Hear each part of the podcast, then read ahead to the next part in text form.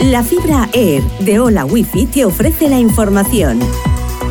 Con Leonor Vallés. Repasamos las noticias más destacadas de este lunes 5 de junio. Rusia asegura que Ucrania ha lanzado una ofensiva a gran escala sobre Donetsk. Kiev impone un silencio informativo mientras Moscú y fuentes militares rusas confirman múltiples ataques en el frente oriental.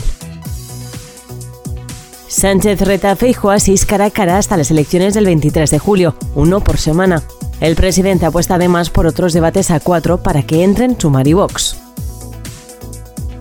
La semana comienza con tormentas en el interior peninsular y a la espera de la borrasca Oscar.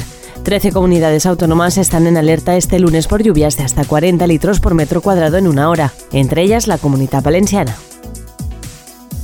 El sinsentido de un mundo sepultado por el plástico. 15 minutos de uso, pero mil años para descomponerse. Cada año se producen más de 400 millones de toneladas de plástico, de las que se recicla menos de un 10%.